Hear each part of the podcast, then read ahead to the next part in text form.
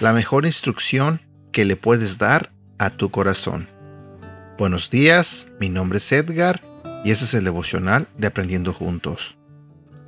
Cada una de las respuestas que damos, las decisiones que tomamos y las acciones que ejecutamos frente a las diferentes situaciones que enfrentamos deberían estar basadas en lo que establece la palabra de Dios, la Biblia ya que en ella se encuentra expresado el deseo de Dios para nosotros y la respuesta a los diferentes dilemas a los que tenemos que hacer frente en el transcurso de nuestra vida. Esta verdad es conocida por nuestro adversario, Satanás, quien sabe no solo lo que la Biblia dice, sino el carácter inmutable que tiene quien lo dice.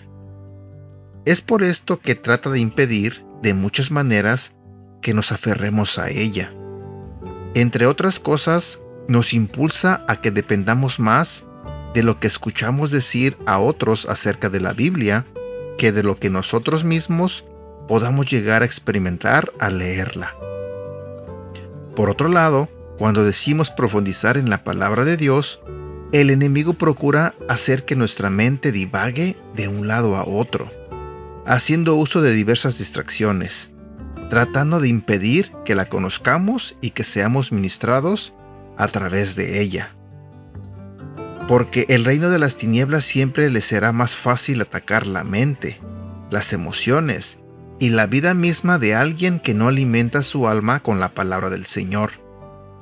Cualquier otro libro que leamos puede resultar muy interesante o educador, pero solo la Biblia es la palabra viva que contiene poder transformador porque produce vida en el corazón de quienes la leen, aumenta la fe, produce cambios, realiza milagros, sana las heridas, edifica el carácter, transforma circunstancias, imparte alegría, nos ayuda a superar las adversidades, a derrotar las tentaciones, nos infunde esperanza, libera poder, limpia nuestra mente y nos garantiza que, si la cumplimos, nuestra victoria, independientemente de todo lo que pueda venir en nuestra contra, está garantizada. Así que recordemos lo dicho por el Señor a su siervo Josué, y procuremos hacer lo mismo. Solamente esfuérzate y sé muy valiente, cuidando de obrar conforme a toda la ley que mi siervo Moisés te mandó. No te apartes de ella ni a la derecha ni a la izquierda para que seas prosperado en todas las cosas que emprendas. Josué capítulo 1 versículo 7. Versículo para recordar. Hebreos capítulo 4 versículo 12. Cada palabra que Dios pronuncia tiene poder y tiene vida. La palabra de Dios es más cortante que una espada de dos filos y penetra hasta lo más profundo de nuestro ser. Allí examina nuestros pensamientos y deseos y deja en claro si son buenos o son malos.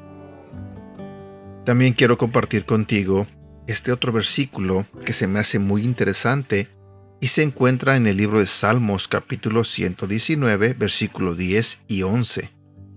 Yo te busco de todo corazón y llevo tu palabra en mi pensamiento. Manténme fiel a tus enseñanzas para no pecar contra ti. ¿Sabes? Como comentario personal, solamente quiero decirte que a mí me pasó exactamente lo que dice el devocional. Muchas veces cuando intenté leer la Biblia o hacer, no sé, algo que tenía que ver con la palabra de Dios, ya sea escuchar una predicación o leer quizás este algún devocional, siempre me pasaba que de repente aparecían distracciones estaba a punto de leer la Biblia y estaba pensando, híjole, mañana en mi trabajo tengo que llevar este material y tengo que hacer esto otro. Y también mi hija necesita que le compre esto y que le compre lo otro. Y, ay, no le he hablado a mi mamá por teléfono y tengo que hablarle. Y así, esta bola de pensamientos me aparecían de la nada en mi mente. Y lamentablemente muchas veces eh, me distraía tanto que ya no terminaba leyendo la Biblia. Y si empezaba a leerla, muchas veces también me sentía como que me daba sueño.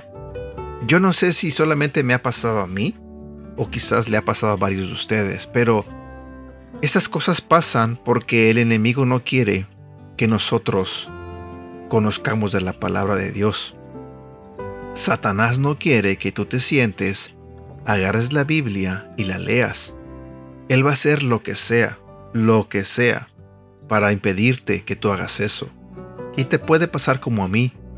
De repente a lo mejor te ha pasado a ti que vas a leerla y estás pensando en que si le pusiste sal a la comida, por ejemplo.